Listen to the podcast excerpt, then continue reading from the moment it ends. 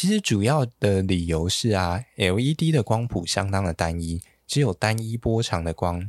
对于植物来说，它就像是每天都吃稀饭配肉松一样，它也会想要跟最近那个西沙广告的那只狗一样，想换点口味，需要均衡饮食。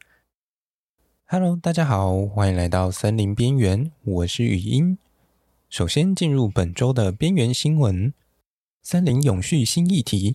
森林边缘将大谈森林在永续趋势的转型需求以及所扮演的角色。你还在对于永续及近零碳排议题感到困惑吗？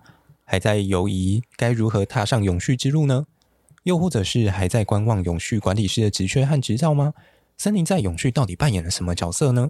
七月十六日晚间七点半到九点半，森林边缘将邀请到永续顾问业界的第一线人员——企业永续管理师邱奕成在线上开讲。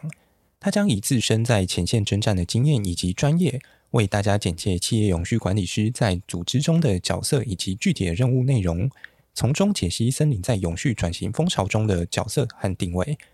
你还在等什么呢？目前活动只剩下最后几个名额了，还不快点点击资讯栏的链接上活动通来报名参加。接下来，让我们看到废材变绿金，南庄苗圃资源循环示范场可解决林业剩余资材。苗栗县南庄乡柳山台湾山人工林区，每年约有八百六十四公吨的剩余资材。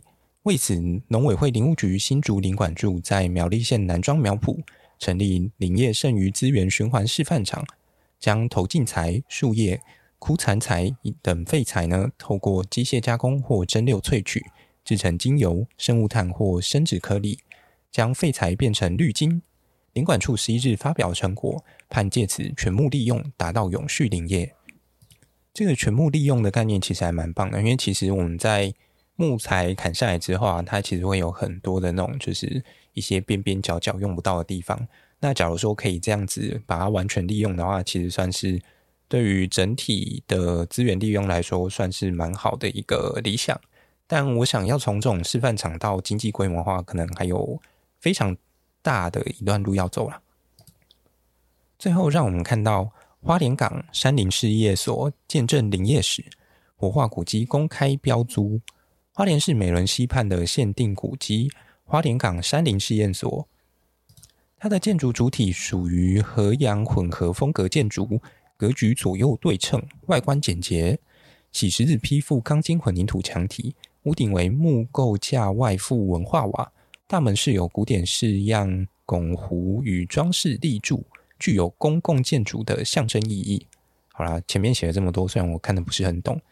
那在它的庭院当中啊，有栽植了一些大叶榄仁和大王椰子等一些南洋风的植物，那呈现了一个日据时期的庭园特色。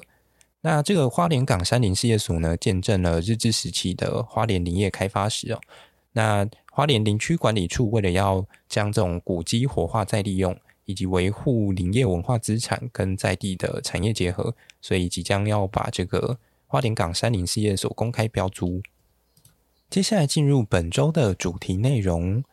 上一集啊，我们借由风水学来跟大家聊到了，就是整个庭园植栽的设计。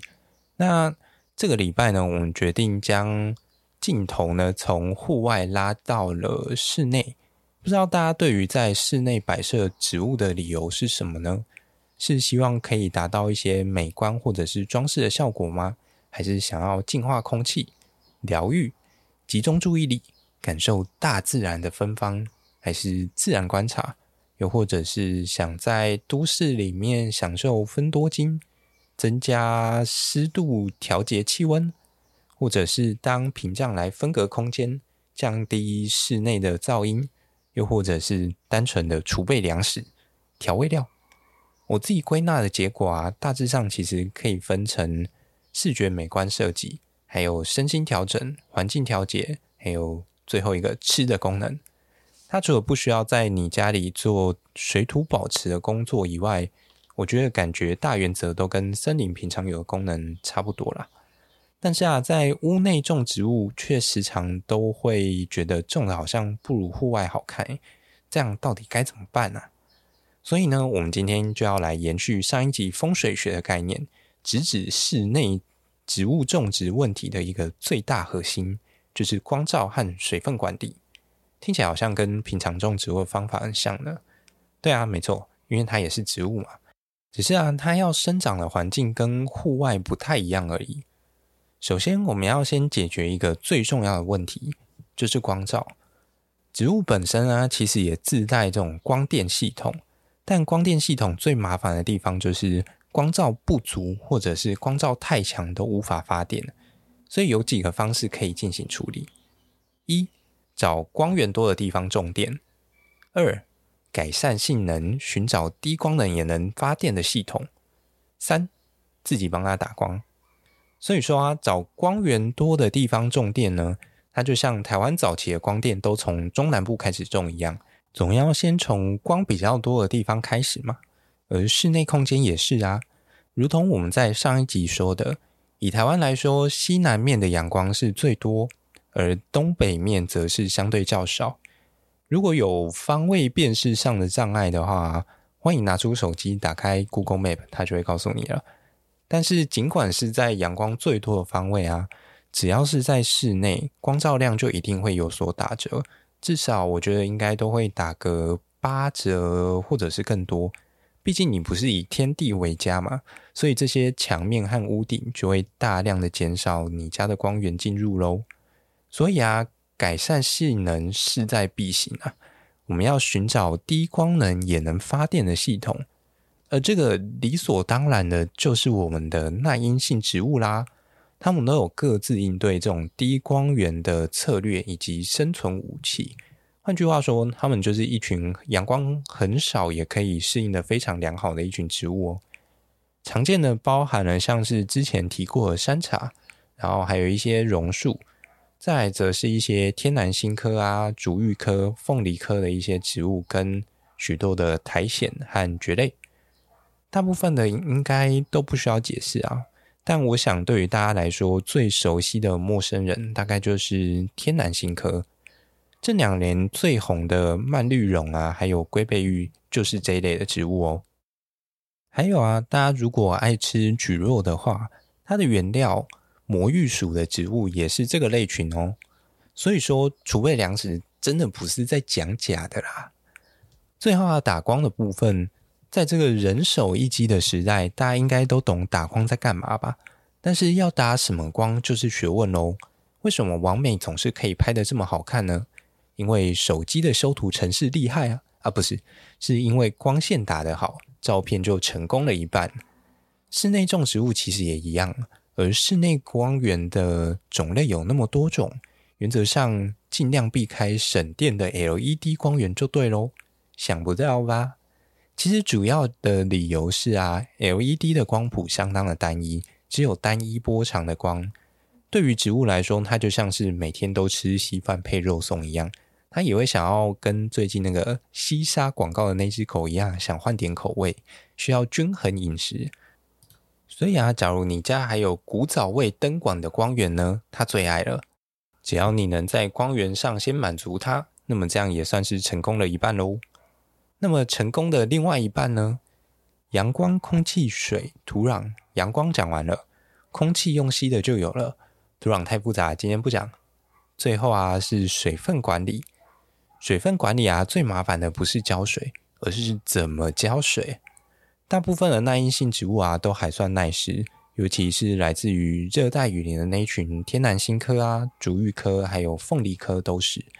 然而，即便是耐阴性植物，有时候太湿还是会有病虫害的问题嘛。而且大家也不喜欢家里湿气太重啊。所以呢，我们接下来要根据房间的几个用途来决定一下植栽的配置方向。首先谈到房间配置，因为台湾本身的湿度相对比较高啊。所以卧室啊，一般都不适合太潮湿，使用的起来之后才会比较舒适啊。而且啊，太潮湿也容易滋生一些过敏源嘛，因此可以选择一些耐旱性比较好的植物，同时最好能再带一点疗愈效果的小型盆栽最适合喽。像是罗汉松啊、竹柏或者是火龙果的小苗，都算是蛮可爱的，而且也相当耐操啊。至于客厅的景观需求相对就比较高喽，而且通风通常也会比较好一点，所以就可以去选择一些水分需要多一点的，就是可以浇比较多水的，甚至是大型一点的盆景，放置在角落或者是作为一种空间上的区隔都很不错哦。像是琴叶榕啊，或者是龟背玉、竹芋这类的大型观叶植物就会很刚好。要组盆的话，也可以搭上一些小型的蕨类，也不错哦。而厕所啊，通常湿度比较高，而且不通风。最好是可以耐低光、耐湿，然后还可以除臭。虽然这有点强植物所难，就是了。可能装抽风机比较快一点，但我自己觉得啊，苔藓和蕨类理论上会蛮适合这种阴湿环境的。如果搭配再搭配一点台球作为点缀，我觉得也会蛮小巧可爱的。我自己啊，也吊了一颗在家里的浴室窗边。个人觉得唯一的缺点大概就是它还是会朝着阳光多的地方生长吧，毕竟它也是喜欢阳光多一点的地方。不过也有一些蕨类是长成像那种喇叭状的，就是长成一圈，有点像那种围着萤火在跳舞的感觉。大家比较容易见到大概就是三苏吧，没错，就是那个可以吃的那个三苏。三苏虽然可以长到很大颗啊，但三苏的小朋友其实很可爱。很适合作为这种居家的装饰品。另外啊，我自己偶尔也会帮这种只能照到一半太阳的盆栽转圈圈，让它晒得均匀一点，才不至于就是会越长越歪。最后啊，稍微来谈一下厨房好了。